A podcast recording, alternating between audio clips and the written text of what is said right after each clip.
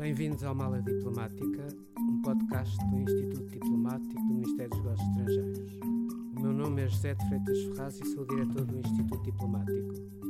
Neste espaço vamos conversar com diplomatas e outras pessoas ligadas à política externa para conhecer melhor tanto as suas experiências de vida como diversos temas da política internacional.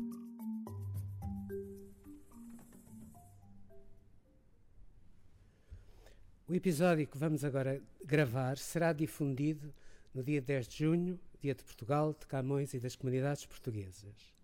Hoje vamos focar essencialmente as comunidades portuguesas, que são um eixo essencial da nossa política externa. Para tal, tenho a honra de ter hoje comigo o Sr. Secretário de Estado das Comunidades Portuguesas, Paulo Cafofo. O Dr. Paulo Cafofo é licenciado em História, lecionou durante alguns anos, foi Presidente da Câmara Municipal do Funchal entre 2013 e 2019, portanto, durante seis anos. Foi deputado à Assembleia Legislativa Regional da Madeira e, em 2020, foi eleito Presidente do Partido Socialista da Madeira. É desde março Secretário de Estado das Comunidades Portuguesas. Sr. Secretário de Estado, muito obrigado por ter aceitado o convite. Seja bem-vindo ao Mala Diplomática. Eu que agradeço, Sr. Embaixador, este amável convite para poder conversar consigo eh, numa data tão significativa eh, para as comunidades portuguesas, mas mais do que as comunidades portuguesas, para o próprio país. E é um tema que, obviamente, muito me apraz aqui eh, neste diálogo e nesta conversa ter consigo até para valorizarmos aquilo que para mim é o maior uhum. ativo do país, que são as nossas comunidades. Muito obrigado. O Sr. Secretário de Estado tomou posse há, há menos de dois meses, mas mesmo assim já efetuou visitas de trabalho à França, ao Reino Unido e à Venezuela. Gostava que nos falasse um pouco das impressões de, dessas viagens, mas uh, igualmente o que nos dissesse o que está por trás da designação dessas visitas que seguem o roteiro, e eu cito, Portugal no mundo, caminhos para a valorização das comunidades portuguesas. A minha função enquanto secretário de Estado das Comunidades é precisamente uh, ter uma grande proximidade com os portugueses que residem no estrangeiro. Como sabe, a abrangência das minhas funções implica conhecer a realidade, porque é a melhor forma também de resolver alguns problemas que as nossas comunidades têm, mas a vida, como não é só feita de problemas, é também de destaque uh, daquilo que de bom uh, e, de, e de grande valor uh, que nos trazem estas nossas comunidades. E eu decidi que as minhas visitas teriam de ser visitas com conteúdo. Conteúdo porque a valorização das comunidades, e por isso eu dei o nome desse roteiro e todas as viagens que irei realizar estão inseridas neste roteiro, o roteiro de Portugal no mundo, uhum. que é este caminho precisamente para a valorização das comunidades portuguesas, tem diversos eixos que, acima de tudo, visam dar a conhecer uh, quem são uh, estes portugueses no mundo e que Portugal é este fora uh, das nossas fronteiras geográficas. Porque Portugal não se limita às suas fronteiras, Portugal estende-se até onde existe um português ou uma portuguesa. E é preciso valorizar esses portugueses que estão a residir no estrangeiro nas mais diversas vertentes. E por isso este Portugal, este Portugal no mundo tem diversos eixos, uh, desde a questão uh, do investimento e da inovação, desde a questão da língua portuguesa e da cultura, desde a questão do, da participação eh, e da cidadania, desde eh, toda esta inclusão e a igualdade. Portanto, são diversos temas onde as visitas que eu efetuo nos diversos países e diversas regiões acabam por eh, ter esta componente que permite contextualizar este, esta, nossa, esta nossa diáspora. E uh, a nossa diáspora tem uma diversidade uh, muito grande. E por isso eu uh, comecei por visitar aquela, aquelas que são aqueles que são os países maiores na Europa, uhum. particularmente a questão da França e o Reino Unido, e depois a, a Venezuela, que tem uma forte comunidade uhum. portuguesa uh, maioritariamente também originária da Madeira, portanto já era uma, uma comunidade que eu uhum. conhecia e tive a oportunidade de rever.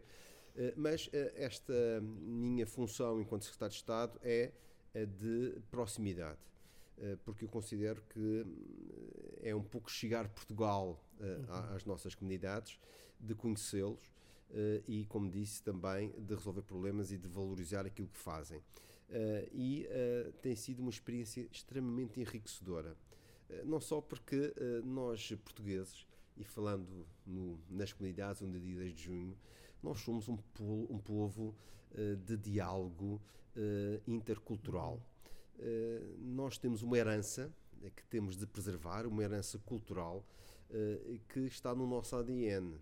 Um ADN de relacionamento com outros povos, Repare, nós iniciamos, na verdade, a expansão marítima, uhum. uh, nós tocamos em tantas partes do globo e uh, houve sempre uma uh, atitude de relacionamento com outras culturas, mesmo com os pecados da história, claro. tendo de ser vistos à época e no contexto uhum. político e social da altura, mas a verdade é que há uma marca que nos distingue, uhum. que é, é esta, este diálogo uh, intercultural uh, de ligação uh, com outros povos e outras culturas, uhum. e isso verifica-se independentemente da, dos locais onde estejam os portugueses a residir, há esta, esta particularidade que nos une num, num chão comum que é a, eh, eh, a, a, articulação, a boa convivência social e o reconhecimento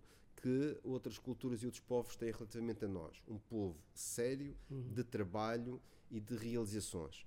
Uh, e isso, obviamente, como Secretário de Estado, é um orgulho poder servir o país, mas, acima de tudo, poder servir esses quase 5 milhões de portugueses, e digo portugueses e luso-descendentes, eh, que eh, residem no estrangeiro, que compõem a nossa diáspora e que têm o seu grande momento, o seu grande dia, agora no, dia 10 de junho. Sr. Secretário de Estado, uma das características eh, hoje associadas à diáspora e também aos, às comunidades de luso-descendentes é a sua heterogeneidade. Que potencialidades e desafios é que essa diversidade representa? para nós? Eh, nós temos o maior capital que um país pode ter, que são as suas pessoas e são uh, uh, os cidadãos que pertencem uh, à diáspora, uhum. que tem um potencial enorme. E o potencial, eu diria, é um potencial político, porque na verdade cada português ou portuguesa acaba por ser um embaixador do país no local onde reside mas também uh, tem um potencial e uma dimensão uh, cultural e económica. E, portanto, eu diria que são estas três componentes, política, económica e cultural, uh, que representa um valor acrescentado ao, nosso país. e uma afirmação de Portugal no mundo. Não tínhamos dúvida que a grandeza do nosso país mede-se precisamente por esta comunidade, por esta uh, diáspora. E isso é um, um, ativo que importa, que importa uh, potenciar. Uhum. Uh, começar pela questão política e da influência que nós temos no mundo a mercê das nossas uhum. comunidades. nós não teríamos a importância que temos, para dar exemplo de viagens que eu fiz eh, eh, não tínhamos a importância que teremos eh, no nosso relacionamento entre Portugal e a França ou entre uhum. Portugal e o Reino Unido, nem mesmo com a Venezuela. Aliás, o senhor embaixador na Venezuela dizia-me que só é importante na Venezuela devido à nossa comunidade. Uhum. E esta é uma verdade. Uhum. Uh, e, uh, portanto, esta dimensão política que, obviamente, as comunidades uh, nos trazem, mas também uma importância cultural. e aqui, importância cultural eh, deve-se muito também à questão da língua portuguesa, que é uma herança que devemos uh, preservar sim, sim. e uh, expandir. somos já 260 milhões de falantes, somos, estamos no top 5 das línguas mais faladas no mundo e mesmo na, nas redes sociais. e, portanto, há aqui um enorme ativo que é facilitador uhum. da, da, da expansão da nossa cultura através desta herança que é a nossa língua. e isto faz de diversas formas, não só através do Camões, que tem aqui um importante papel no ensino do português no, no estrangeiro, mas também permite-me através do nosso movimento associativo, Uh, que claro. tem uh, quase que uma importância de atores uh, sociais e culturais que desempenham uma função extremamente importante, não só de, de, promoção de laços de solidariedade entre a nossa comunidade, uhum. mas também de inclusão nas sociedades onde estas comunidades estão inseridas. Uhum. porque são estruturas abertas que são polos culturais que, de outra forma, outras sociedades, outros países não teriam claro. a possibilidade de conhecer, sendo que nós também somos receptores. E, portanto, enquanto povo, enquanto a nossa cultura vai se enriquecendo e uhum. acrescentando dia a dia, em virtude destas comunidades e dos contactos que existem nas regiões ou nos países onde estão inseridos. Uhum. Depois há outra componente que é uma componente económica. Exato que muitas vezes até é desvalorizada. Uh, eu, eu, reforço que há países que conseguem rentabilizar muito melhor esta, esta diáspora. Uh, uh, os, um exemplo paradigmático são dos israelitas. Israel consegue ter aqui uma rede, eu diria, no mundo todo, uhum. também derivada de questões claro, culturais claro. inerentes a, este, a este povo, mas há aqui uma oportunidade que deve ser explorada, que é de termos uh, ativos económicos que possibilitarão criar negócios uh, através uh, destes portugueses que não só no sentido de exportação de produtos e de valorização dos produtos portugueses, mas também estamos uhum. aqui a falar de terem de existirem oportunidades de criação de riqueza eh, de gerarmos emprego até para os próprios eh, portugueses uhum. e, isso é um ativo que deve ser potencializado com programas eh, que devem incentivar precisamente essa dinâmica económica de uma economia da saudade, mas tem que ser hum, vista para além da saudade. A saudade é o potenciador de outro tipo de negócios e de uhum. interações que servirão às comunidades e com empresas onde estão inseridos, mas também com reflexos aqui na economia portuguesa. Claro e ajudarão, de certa forma, à internacionalização também da, das próprias empresas portuguesas. Sr. Secretário de Estado, quais são as principais prioridades da sua Secretaria de Estado para os próximos quatro anos? Quais são os desafios mais importantes que se perfilam? Os desafios são imensos, uh, mas são desafios uh, muito aliciantes. Aliás, não seriam desafios. É claro que existem problemas, Uh, mas esses problemas eu costumo vê-los como a forma de podermos fazer mais e melhor. Uhum. Eu costumo dizer, se fosse fácil, seria para outros, e portanto cá estamos, com uma equipa que tenho aqui no Ministério dos Negócios Estrangeiros, mas também uh, uma rede que se expande particularmente nos nossos consulados. Uhum. como sabe, a Direção-Geral dos assuntos consulares das comunidades portuguesas eh, está sob a tutela desta, desta Secretaria de Estado e tem uma importância fundamental. Os nossos postos, a nossa rede consular, são essenciais não só para os serviços que prestam uh, aos cidadãos que residem no estrangeiro e uh, são, uh, é um, são, constituem uma frente de atendimento essencial na proximidade que teremos de ter em tantas latitudes. E aqui eh, estamos a fazer eh, um grande esforço estratégico com o novo modelo de gestão consular, uhum. Eh, de podermos não só reforçar em termos humanos os nossos postos consulares, mas também de, no mundo tecnológico e da informação, de podermos usar as novas tecnologias para simplificar procedimentos, uhum.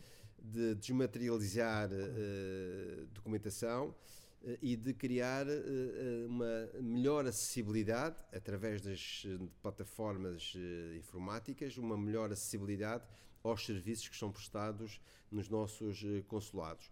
Esta é uma prioridade a que se associa uma outra que é a da, do, da dinamização do nosso movimento associativo, Uhum. Uh, nós estamos em sede de revisão do, do nosso, da nossa lei de apoio ao associativismo, uh, que, no sentido de simplificá-la, mas também de podermos melhor apoiar uh, projetos de índole social, de índole cultural, de índole desportiva, de índole desportivo, que são, digamos, uma garantia de continuarmos com esta ligação com a, a nossa comunidade, com as segundas, terceiras e já quartas gerações uhum. e, portanto, este movimento associativo precisa de se manter vivo e é também uma prioridade.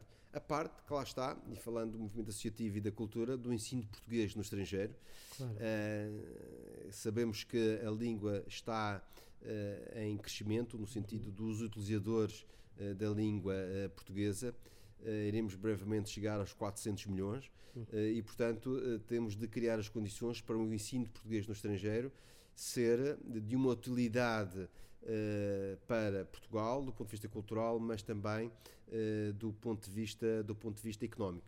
E, portanto, esta, este, estes três eixos é que associa à questão económica eh, nós temos um programa uh, nacional de apoio ao investimento da diáspora, uhum. cá está na internacionalização da economia, mas também na exportação e na valorização dos produtos uh, nacionais, mas também de apoio direto a investimentos que são necessários fazer uh, e apoiar os empresários nos países onde estão, uhum. mas também haver um retorno.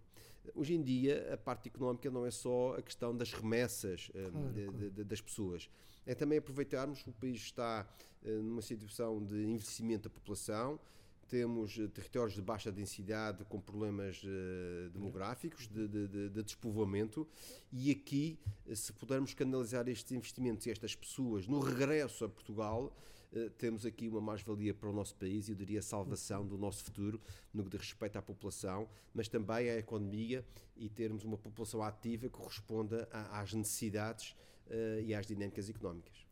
Obrigado. No próximo dia 10 de junho, o Sr. Secretário de Estado vai estar com o Presidente da República, com o Primeiro-Ministro, no Reino Unido, para as comemorações do nosso Dia Nacional. É uma prática relativamente recente, mas já tem alguns anos, e que acaba por provar e por, por chamar a atenção que as comunidades são hoje, como eu disse no princípio, um eixo muito importante da nossa política externa como se irão desenrolar as comemorações do, do 10 de junho este ano? O dia 10 de junho é sempre um dia feliz.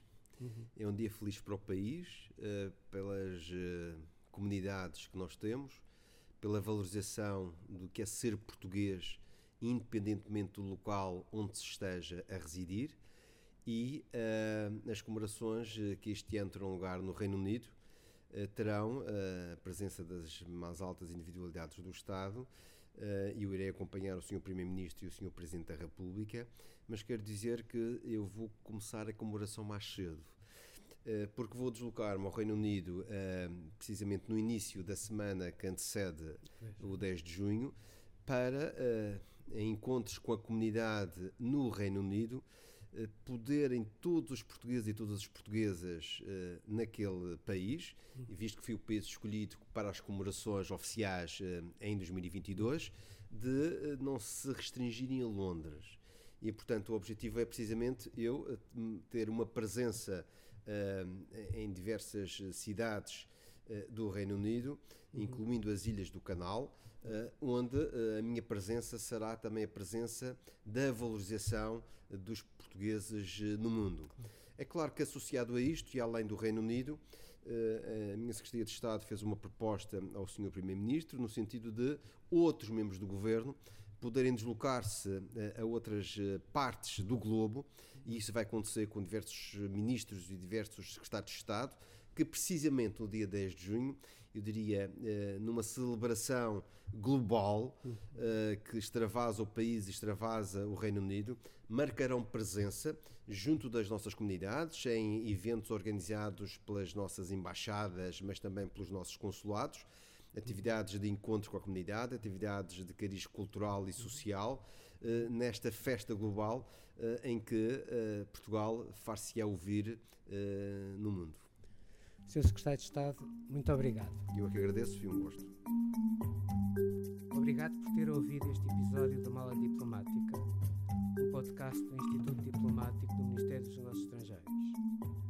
Siga-nos no Spotify, no YouTube do Ministério e no portal do Instituto Diplomático.